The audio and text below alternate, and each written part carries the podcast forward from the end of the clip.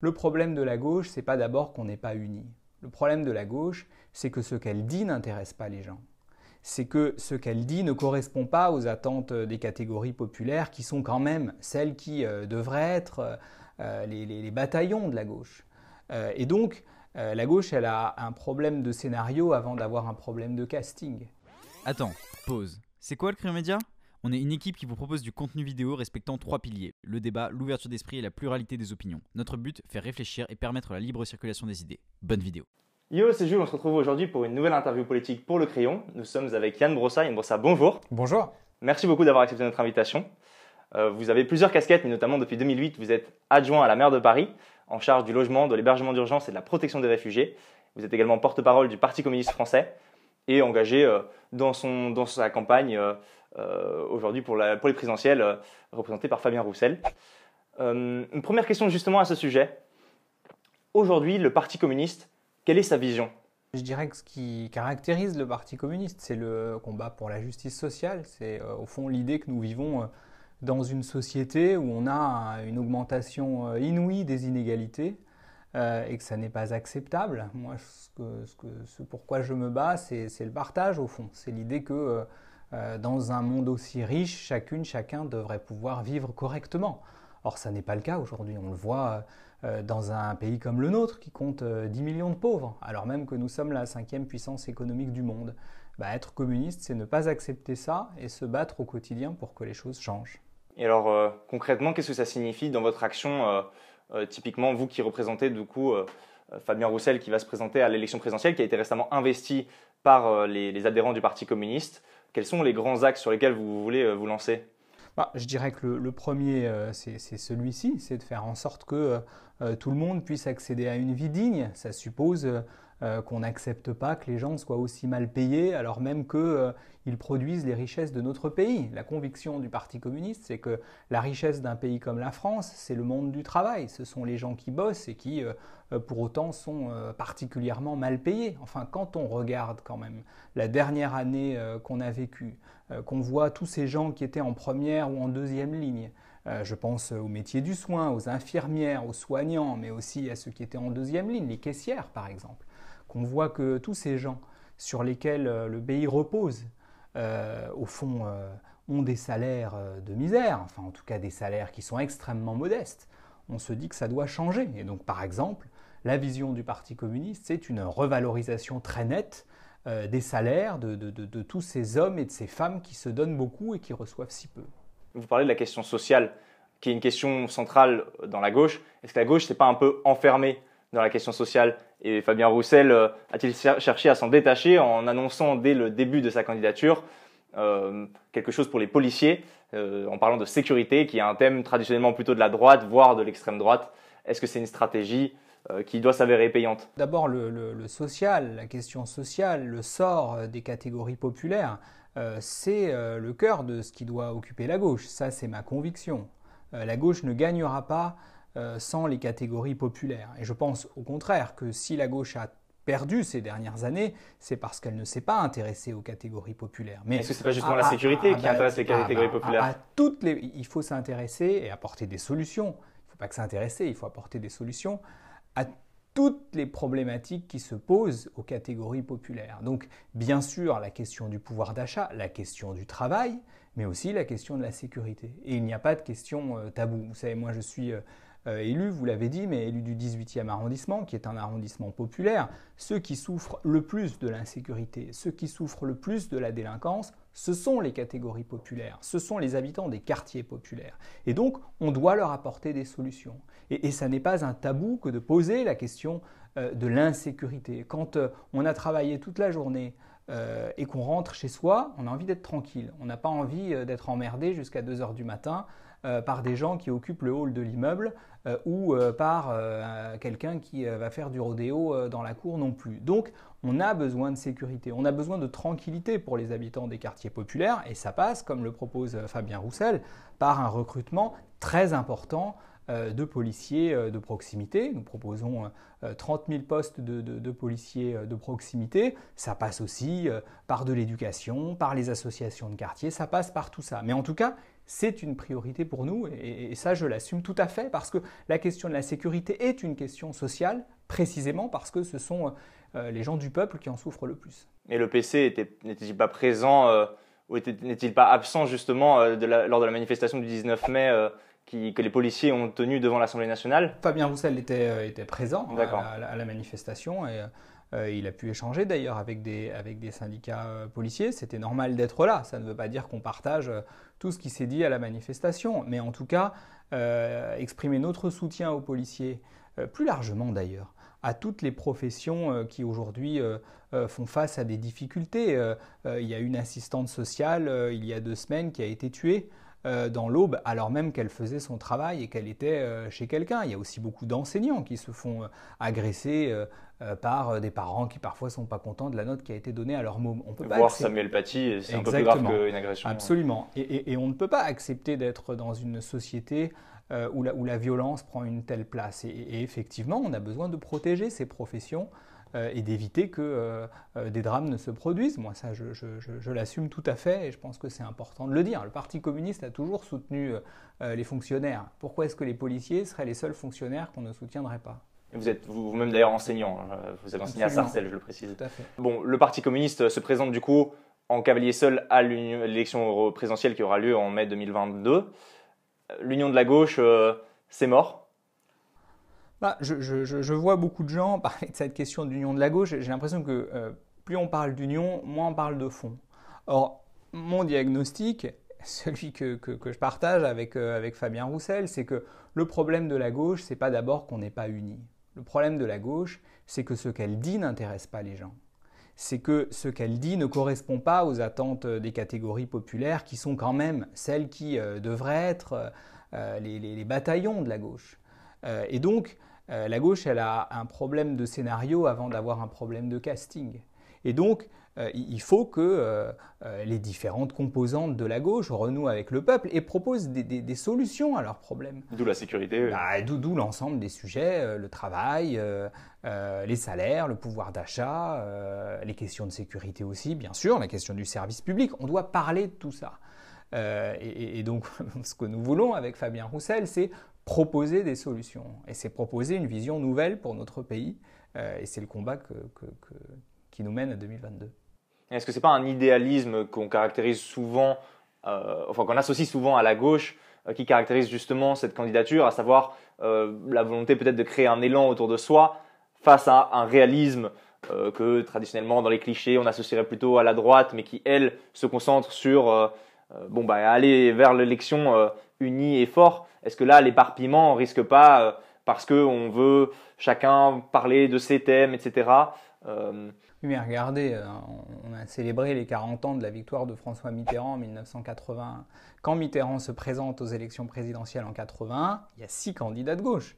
Et il y a un candidat communiste euh, qui fait à l'époque 15% des voix au premier tour. C'est Georges Marchais. C'est Georges Marchais. Et avec ces 15%, euh, Mitterrand gagne au deuxième tour. Donc, le, fait d'avoir une pluralité de candidats, ça n'empêche pas de gagner. Le problème, c'est qu'aujourd'hui, toutes composantes confondues, la gauche, c'est 25% des voix. Et de toute façon, si on avait un candidat unique, même avec un candidat unique, toutes les enquêtes d'opinion le prouvent, on ne franchirait pas le cap euh, du, deuxième tour. Donc le sujet, n'est pas tellement euh, comment on s'arrange entre nous euh, sur un coin de table pour se mettre d'accord avant le premier tour. Le sujet, c'est de retrouver de l'influence auprès des électeurs. Et l'influence, on la retrouvera si on dit des choses qui intéressent les, hommes et les femmes qui vont voter en 2022. Parlons un peu d'histoire. On a eu au mois de mai euh, plusieurs commémorations importantes. Le 5 mai, euh, c'était le 200e anniversaire de la mort de l'empereur Napoléon, euh, Napoléon Bonaparte. Et on est en ce moment également, on célèbre, enfin on commémore la Commune de Paris, également qui a eu lieu en, 1871, donc le 150e anniversaire. Le samedi 29 mai aura lieu une montée au mur des fédérés où sont enterrés des communards au cimetière du Père-Lachaise à Paris, donc un événement traditionnel qui réunit la gauche.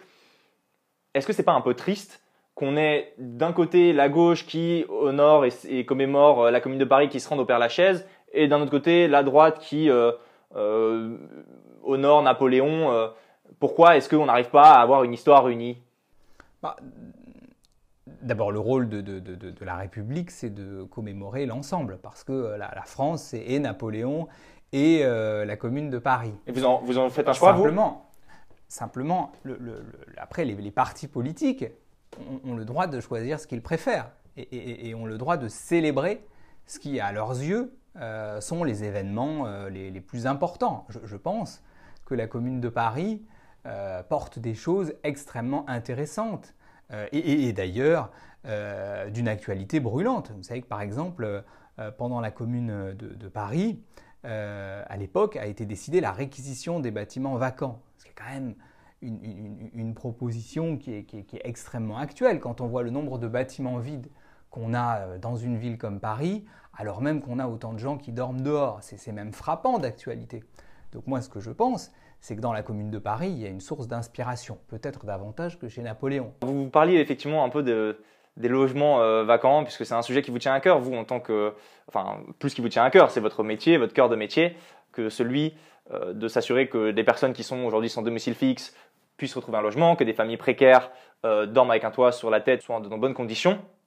Il y a plusieurs mesures pour ce faire, vous allez proposer des baux, le pluriel de bail, à 5000 euros du mètre carré à Paris, ce qui pour le reste de la France paraît euh, absolument énorme, mais en réalité pour les Parisiens, c'est une belle avancée sociale. C'est la, vocation de, votre mandat en tant qu'adjoint maire? Bah, Mon boulot d'adjoint, c'est de faire en sorte que les Parisiens puissent mieux se loger. Et, que Paris soit une ville dans laquelle les catégories moyennes et populaires puissent encore avoir accès au logement. Ceux qui ont beaucoup d'argent, ils trouvent toujours moyen de se loger.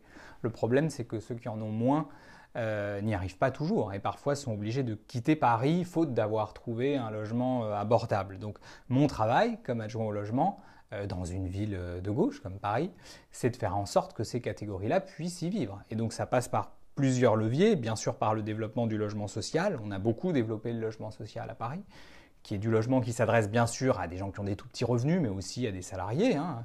Et donc on a réussi à faire passer Paris de 13% de logements sociaux à 23%, ce qui est quand même énorme. Il y a peu de villes qui ont euh, autant augmenté leur, leur taux de logements sociaux. Avec un objectif de 25% Avec un objectif de en 25% 2025. en 2025. Donc j'ai une grosse pression sur mes épaules pour y arriver d'ici 2025, mais je m'y applique. Et de 30% en 2030 même. Oui, alors je serai peut-être plus là, mais enfin en tout cas, 2025, c'est l'objectif qui, qui nous occupe en ce moment, qui, qui est un objectif important. et puis ensuite, euh, il y a la régulation du secteur privé, puisque même si vous avez 25% de logements sociaux, vous avez 75% de logements privés. Et donc la question c'est comment on fait en sorte que les pouvoirs publics puissent réguler euh, le marché privé. Moi, ma conviction aussi, c'est que le marché ne réglera pas le problème du logement. Et on a besoin d'une intervention publique pour réguler, et notamment pour réguler les prix. C'est la raison pour laquelle je me suis autant battu pour encadrer les loyers, pour faire en sorte que euh, eh ben, on ne puisse pas louer un studio à 1000 euros comme on l'a parfois vu. Euh, on a besoin d'encadrer les prix et donc nous avons mis en place un système d'encadrement des loyers qui nous permet pour euh, la première année, depuis très longtemps, d'avoir une baisse des loyers à Paris. Alors elle est encore modeste, mais ça commence enfin à baisser, ce qui est une bonne chose. Mais, le sujet, c'est comment on fait en sorte qu'au-delà de la pandémie, on ait du logement euh, abordable, du logement accessible à Paris pour que les infirmières, les caissières, même les jeunes cadres qui commencent dans la vie, puissent vivre dans notre belle ville, parce qu'elle serait moins belle si ces catégories-là n'y vivaient pas. Bon, est-ce que c'est on peut dire que c'est un succès cette politique Moi qui habite à Stalingrad, euh, vous êtes élu à la Goutte d'Or. Entre Stalingrad et la Goutte d'Or, qui sont deux quartiers du nord-est parisien, euh, c'est probablement infesté, à vrai dire, de, euh, de, personnes qui sont dépendantes du crack. Il y a beaucoup de personnes, beaucoup de trafic, il y a de la délinquance, etc. Il y a, y a des personnes qui sont vraiment dans des situations de grande nécessité, de grande précarité, qui sont agressives parfois. Est-ce que euh, comment vous répondez à ça? Mais ça n'a rien à voir avec le logement social. D'ailleurs, pour bien connaître un quartier comme la Goutte d'Or. Non, mais l'hébergement d'urgence, le logement et la protection des réfugiés de manière générale. malheureusement, les gens dont vous parlez dorment dehors. Et, et, si je prends un quartier comme la Goutte d'Or que je connais bien, qui est autour de Barbès, c'est un quartier dans lequel il n'y avait pas de logement social. C'est un quartier dans lequel, euh, au début des années 2000, il y avait du logement privé insalubre. Et le travail de la municipalité, ça a été de faire sortir ces immeubles de l'insalubrité et de faire en sorte que ça devienne du logement digne. Euh, et, ça, nous l'avons fait, mais il faut se, replonger dans ce qu'était ce quartier. Bon, d'ailleurs, il y avait les mêmes problèmes de toxicomanie.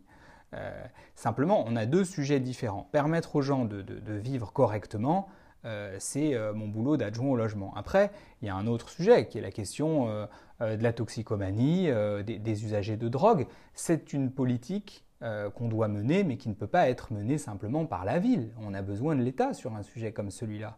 On a effectivement euh, besoin euh, d'hébergement. Or, l'hébergement, en l'occurrence, ça relève d'une compétence de l'État. Et on a surtout besoin de soins pour permettre à ces gens de sortir de la situation dans laquelle ils sont. Et l'État est absent? bah, Complètement. Ces dernières années, ce qu'on a vécu à Stalingrad, mais moi je le vois aussi de l'autre côté dans mon arrondissement, dans le 18e, euh, c'est un État qui a considérablement reculé et qui tolère, dans, et qui tolère dans ces quartiers-là des choses qu'il n'accepterait nulle part ailleurs. Pourquoi est-ce que l'État a reculé? Parce qu'à force de faire des économies, notamment euh, sur les effectifs policiers, euh, effectifs policiers qui sont par ailleurs concentrés sur d'autres missions que je comprends, hein, la lutte contre le terrorisme, le maintien de l'ordre public dans les manifestations, on n'a plus de policiers pour gérer la tranquillité publique. Il y a eu récemment une tribune de Nicolas Bedos dans l'Obs qui parlait de la fin de vie. C'est un sujet euh, sur lequel vous vous engagez, je crois. Euh, en tout cas, euh, on a reçu Anne-Sophie Pelletier il y a deux semaines, qui a été aide médico-psychologique en EHPAD pendant plusieurs années et qui s'engage pour plus d'humains dans les établissements de fin de vie où on gère des personnes en, perte d'autonomie. Le soin, c'est pas de la réalité virtuelle. Le soin, c'est pas du fric. Le soin, c'est pas ce euh, des, télécabines où vous allez être euh, en télémédecine comme ça. Non, le soin, c'est de l'humain avant tout. De l'autre côté, on a reçu euh, la semaine dernière Laurent Alexandre, qui lui est, a fondé Doctissimo, est plutôt très libéral. Et de son point de vue, c'est pas du tout l'humain qui doit être l'avenir du soin et de la perte d'autonomie, mais au contraire la technologie. Est-ce que le but de la médecine du XXIe siècle, c'est d'avoir des personnes âgées dans les EHPAD avec plus de monde pour torcher les vieux Alzheimeriens Ou est-ce que c'est de mettre au point des technologies pour éviter d'être Alzheimeriens? Vous avez une position par rapport à ça? Oui, oui, moi, j'ai été très, euh, très touché par, euh, par la tribune de, de, Nicolas Bedos et je me suis d'ailleurs beaucoup reconnu dans, dans, dans ce qu'il disait. Moi, ma mère est décédée il y a un an et demi euh, à l'issue d'un cancer du, du, poumon. Euh, et je me souviens de, tous ces moments euh, qui sont les derniers moments de sa vie. Euh, je me souviens, elle était hospitalisée à, l'hôpital Tenon. on avait compris, elle et moi, que, la situation allait se dégrader. Et, à l'époque, je me souviens, ma mère m'a dit Je t'autorise à venir à la condition que tu n'essayes pas de me convaincre de me soigner. Et donc je, rentre, j'arrive directement à l'hôpital. et, les derniers mots de ma mère, c'était je veux mourir aujourd'hui. C'est dur quand on entend ça quand même. Elle me dit ça. Elle me dit je veux mourir aujourd'hui. Mais moi je ne pouvais rien faire. C'est-à-dire que dans ces moments-là, et Nicolas Bedos le raconte bien, on est confronté à une situation d'impuissance totale. Qu'est-ce que vous pouvez faire? Rien. Et donc je vais voir le, médecin sans ma mère et je lui dis qu'est-ce que je fais? Et il me dit, bah, si elle ne se nourrit pas, elle peut tenir 3-4 jours comme ça, ou 3-4 jours, elle mourra. Je rentre chez moi, le médecin m'appelle à 3 heures du matin, il me réveille euh, et il me dit euh, Elle est morte, elle, a sauté du lit. Et, là, quand même, je me suis dit C'est pas normal que ma mère, qui avait décidé qu'elle voulait mourir aujourd'hui, ait été contrainte de sauter de son lit pour le faire. Et donc, je, pense qu'il y a quand même un sujet et qu'on voit bien que la législation actuelle bute sur ça. Et ce n'est pas uniquement une question de soins palliatifs. Ma, mère, elle ne souffrait pas physiquement, simplement elle souffrait du fait qu'elle en était arrivée à une situation où, elle, estimait qu'elle n'était pas assez digne, quoi. Enfin, ça correspondait pas à l'image qu'elle avait d'elle-même. Et, donc ceux qui disent qu'il suffit de, développer les soins palliatifs, c'est pas vrai, c'est pas le sujet. Elle avait décidé qu'elle voulait partir. Et eh ben, on ne devrait pas avoir à sauter de son lit parce qu'on a envie de partir. Vous êtes donc favorable à l'euthanasie? Bah, Moi, je suis, je suis favorable à ce que dans ces cas-là, on ait une forme de, suicide assisté, oui. Euh, et honnêtement, ça aurait changé quoi? Euh, Ça aurait simplement permis à ma mère de partir plus, plus correctement. Yann Brossard, on va arriver vers la fin de cette interview. Euh, suggérez-nous, s'il vous plaît, un invité pour cette interview politique. C'était Fabien Roussel, mon camarade Fabien Pour la présidentielle bah, Avec plaisir. Camarade, on dit encore camarade? Absolument. Que signifie pour vous la phrase Trace tes contours, qui est le slogan de notre média? Je sais pas, dans la, dans, la notion de contour, il y a la notion de limite, de frontière aussi. Je sais pas, c'est ce que j'ai essayé de faire depuis une demi-heure, non? Me présenter. Très bien. Merci beaucoup d'avoir été avec nous. Merci à vous. J'espère que cette interview vous aura plu. N'hésitez pas à nous le faire savoir en commentaire. Si c'est le cas, euh, à la partager et puis à, à, à lâcher un like, à vous abonner pour euh, voir la prochaine. Merci. Merci à, vous. Merci beaucoup. À mardi prochain. Ciao